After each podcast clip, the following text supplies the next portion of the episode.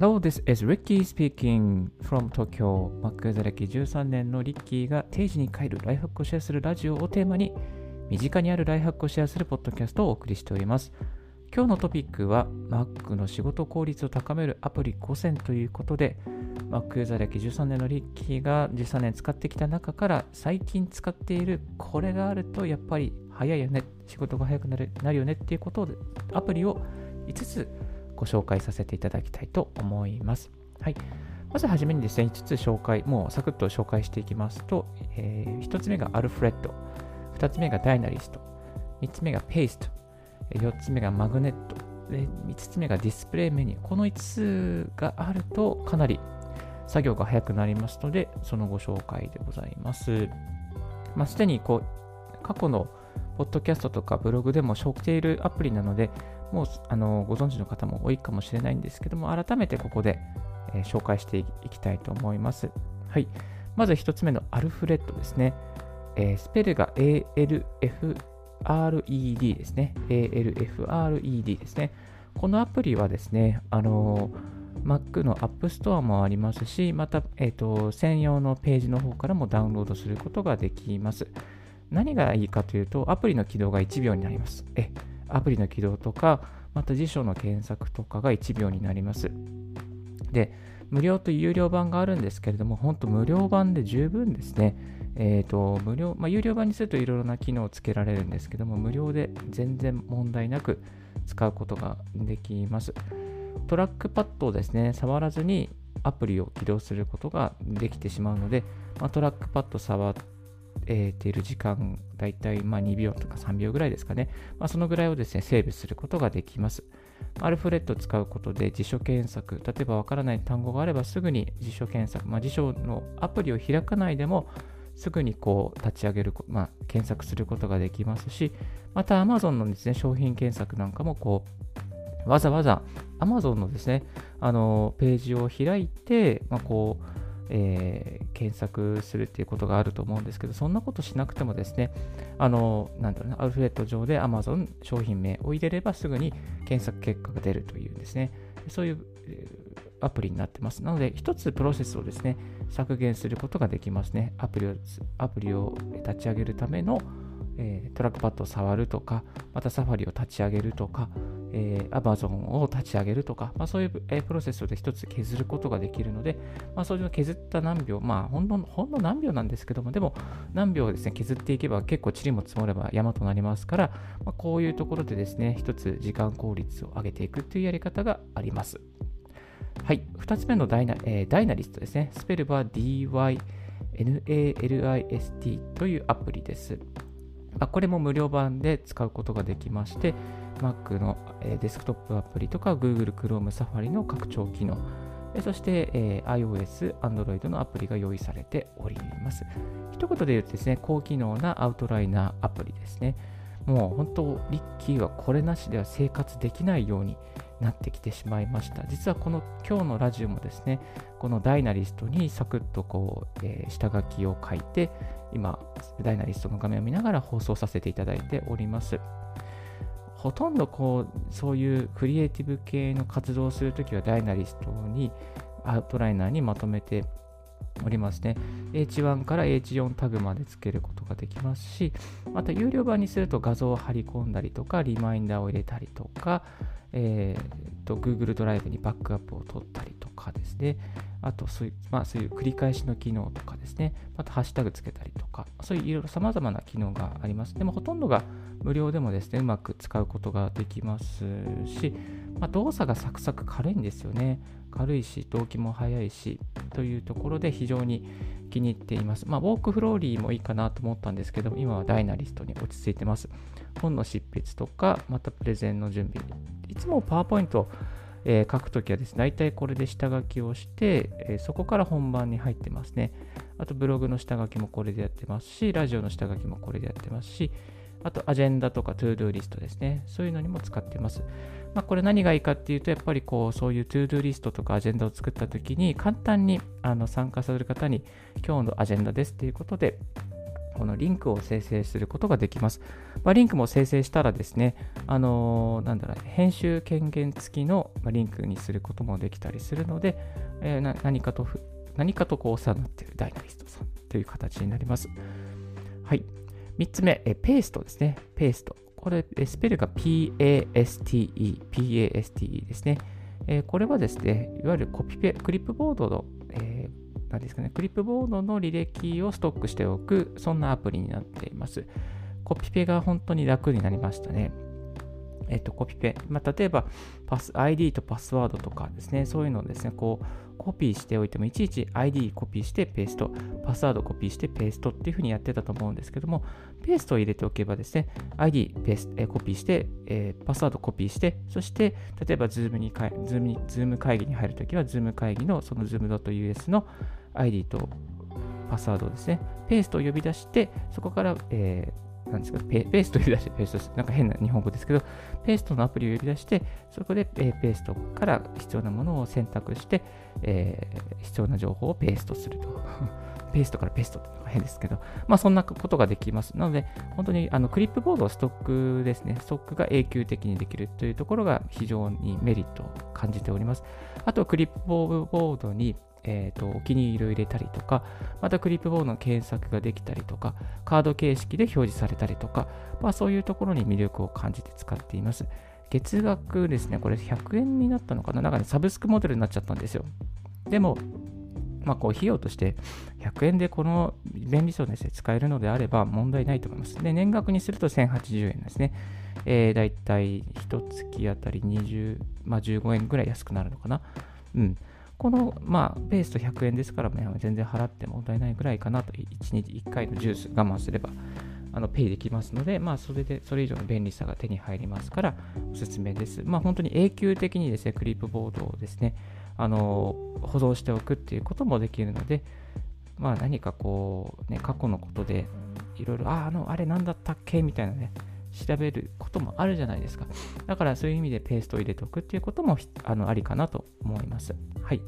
次、マグネット。マグネット、MAGNET ですね。マグネット。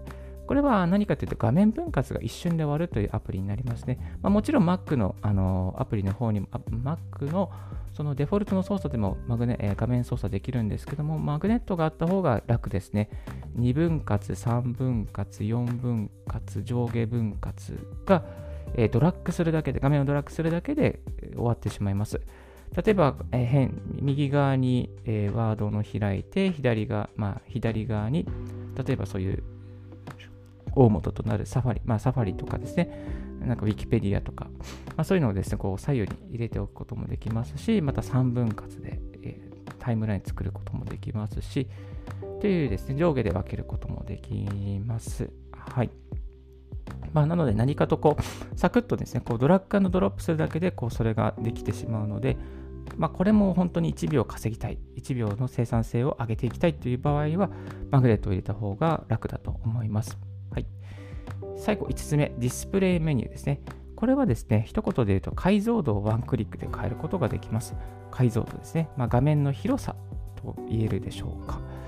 えっ、と、Mac のシステム、まあ、環境設定上で解像度を上げることもできるんですけども、このメリットはですね、それ以上の解像度になんとすることができてしまいます。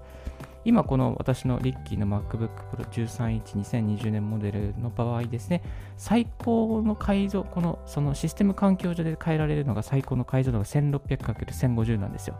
でも、このディスプレイメニューを入れることで、2880×1800 まで上げることができちゃうんですね。なのでですね、なので、この、まあ、MacBook Pro 13インチであっても、まあ、かなりこう、あ、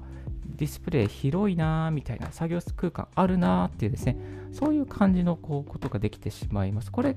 これで結構あの、いろんな方、クリエイターの方にお勧めしたらで、あ、これよかった、いいですねって言って、評判でした。うん。あの、島移住されている、あの銀行元銀行員島移住されているサカエルさんにご紹介したらですね、あ、サカエルさんもこれいいっすねっていうことで、あの問い入れてくださいました。はい。まあ、他にもいろんな方です紹介して、あ、これいいですねということで評価をいただいております。このディスプレイメニュー何かと、まあ、16インチ買おうか、どうしようか悩んでいた方にとっては、あ13インチでもこれだけ広くできるんだったらいいなっていう感じで、なんかこう、これがあるから13インチにしてるっていうような、そういうコメントもいただいております。え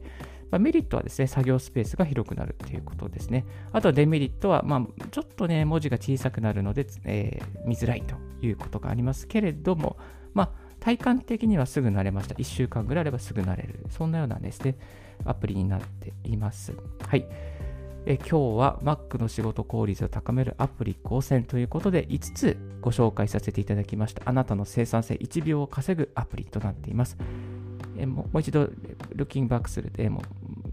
もう一度ですね、整理すると、アルフレットとですね、アルフレットで1秒でアプリを起動する。で、ダイナリストで、えー、高機能なアウトライナーで生産性を高める。下書きを下書きをするですね。そしてペーストですね、コピペが楽になります。マグネットで画面分割が一瞬で終わります。ディスプレイメニューで解像度をワンクリックで変えることができます。まあ、この5つですね、有料版もとんどが有料かな。有料ですけど、そんなにお金はかかりませんので、ぜひぜひ Mac、Life を充実させていただきたい。そして Mac で仕事の生産性を高めていきたい。仕事の効率を1秒でも早く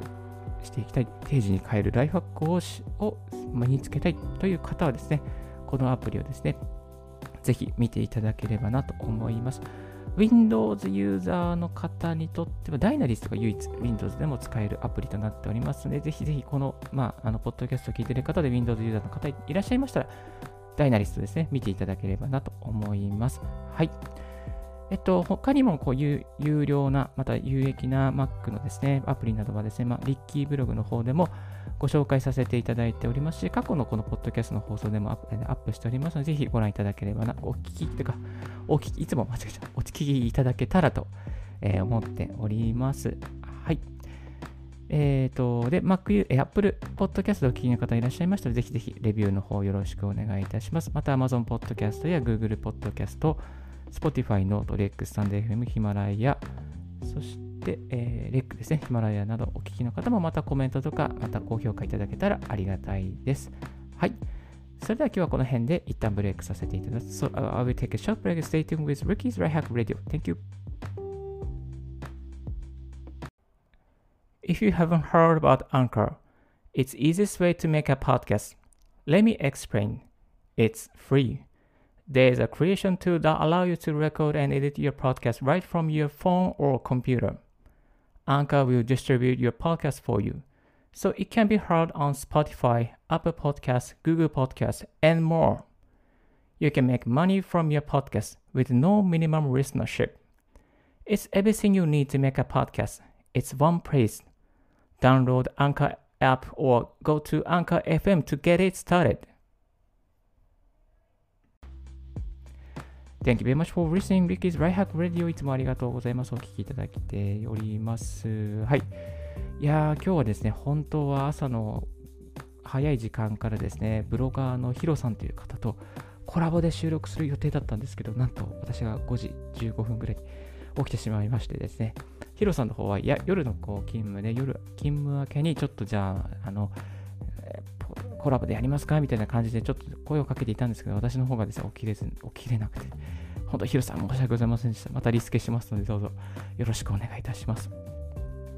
まあ、何度かこう、あの、ポッドキャストですね、あの、こう、リモートの収録をオーディオハイジャック使ってやってるんですけども、まあ、遅延なくうまくできていますね。えっ、ー、と、ま、この企画、また充実させていただきたいなと考えております。はい。えっ、ー、と、あとアプリの方もですね、なかなか、そう、この、今は、えっ、ー、と、そうですね、リモートのライラジオがやっていたりとか、あとは、そうリモートラジオでやってるのは1本別枠であるんですけど、それはちょっとですね、公開してない内容なのですが、まあ、なかなか楽しいですね。楽しいですね。あの、ダイナリストにいつも下書き作ってるんですけど、それ、サクまあ、それなりにこう、下書きを作っていても結構脱線しながら話をしたりして、えっ、ー、と、だいたい50分とか60分とか終わっちゃうんですよね。で、配信に関しては Google ドライブに、まあ、こう、えー、アップして、まあ、共有用のリンクを生成して、えー、そして URL と、とまあ、URL を短く、えー、ビビルティで短くして、かつ QR コードを生成して、そしてあの配信してるんですけれども、まあでも、ちょっと配信のプラットフォームなんか欲しいなと思ってますね。例えば、スタンド FM の限定公開にするとかした方がいいかなと思いつつも、何がいいかなってちょっとね、今わからないような状況で探っております。まあ、ポッドキャストの限定配信できるのかなかなかないので、うーんっていう感じですかね。うーん、どうしよう、どうしよう。うん。というところですね。あともう最近、あの、なんか毎日、毎朝ポッドキャストなので、ブログ書いてないんですよね。ブログ書こうかなと思って。ブログ書かなきゃいけないんですけど、なかなか書けてなくてですね、学さんがあのツイッターでバズったのをこう YouTube にしてるっていう風にマーケティングやってまして、どのどの内容が受けるかっていうので、まあ、こうブログ、各ブログネタを決めてるとか、各、えー、YouTube どれを取るかみたいなですね、まあ、その実験をされていてです、ね。じゃあ私もそれ真似して、えっと、このラジオの配信で一番再生回数が多かったのをブログ記事にしようみたいなことをですね、ぜひぜひやっていこうかなと思っております。今のところですね、企画として上がっているのが、えっと、えっとですね、今、そう、Twitter フォロワー1500になるまでやった5つのことっていうのは結構これが、えー、再生回数が伸びてます。あとは、あ、Mac アプリを1秒で起動しませんか？無料版でできるなんだなあ、これはね、もうブログにしてますね。あ、独学で OK、話せる英語になるための最強リスニング方法ベスト3。これが結構聞かれてますね。62回。あとは、学さんの、えー、書評。書評は何回だった？かな学さんの書評結構前だな。あれ？なくなってる。学さんの書評、あれ？学さんの書評、あれ？学さんの書評？結構聞かれてた。70回、あ、71回ですね。学さんの書評？71回ですね。えっ、ー、と、学さんの中ツイートに引用する形でツイートさせていただいたら結構再生されました。はい。まあそういう感じでですね、ちょっとこうブログの方の運営も、あのバズまあ、バズるじゃないですけども、ちょっとこう反応が良かったのをですね、これから記事にしていきたいなと思います。で、ブログの記事にして、そのこの記事の内容は音声でもアップしてますよみたいな形でですね、えー、していきたいなと思いますし、また、ポッドキャストにアップしたものも、あのブログに貸されているものがあれば、この内容はブログにもされてますみたいな形で、両方でですね、あのやっていきたいなと考えております。はい。まあ、本当に私の情報発信ライフはブログから始まったんですけども、今こんなラジオに落ち着いてきてしまって、本当にこれでいいのかなと。でも、まあ、どのプラットフォームがいいか分かんないですね。自分に向いてるかって。うん。だから、向いてなければやめるし、向いてればやるし、えー、Twitter だけの方がいいのか、インスタの方がいいのか、ブログだけの方がいいのか、でもね、ブログ、ブログもわかんないですからね、まあ SEO をちょっとこう、あのね、あのアップデートで即死するっていうこともありますし、えー、ちょっと今わかんないですね。うん。まあ、いろいろと試してみな、とにかくね、やっぱりこう、あの何がいいかわからないので、よくいろいろ何がいいんですかとか聞かれるんですけど、ブログ始めるんだったら何がいいですかって聞かれるんですけども、何がいいのか分かんない、とりあえず全部やるっていうのを、まあ、お勧めしてます。手当たり次第やってみて、まあ、向かないものはやめる、向くものは続けるっていう感じですかね。あとはまあ、えっと、ノートの方には必ずこの音声をアップするようにしてます。ノート何がいいかっていうと SEO 強いです。SEO めちゃめちゃ強いですね。はい。ノートにアップしておけば、まあなんか結構ね、この検索したときに上位にね、ノートの音声、まあ、音声をノートにアップするんですけど、その、その記事が結構上位にね、上げる、上がってるんですよね。意外な時に。いやー、だから、やっぱノートいいですね。まあ、ブログ、結構、そのラジオ配信系アプリのブログなんかも、あの、もう、なんか、 WordPress とかじゃなくて、ノートに、ノートに、こう、マニュアルをアップしてるっていうのがありましたね。レックとか、あと stand.fm もそうだったかな。なんかこの前、レック見た、レックド、ウームが運営してレック見たらそうなってました。はい。まあ、ですので、こうですね、これから情報発信はやっぱりラジオメインとして補足的にブログでやっていくっていう形で絞っていきたいなと思います。まあ、これも多分どんどん進化していくと思うんですけども、なので、ブログ最近アップしてないので、ちょっとね、あの、PV が落ちてますね。落ちてますけども、先月よりかは上がってきてますね。先月よりかは今月も、まあ、まだまだ弱小ブログで今ね、本当本当弱小ですよ。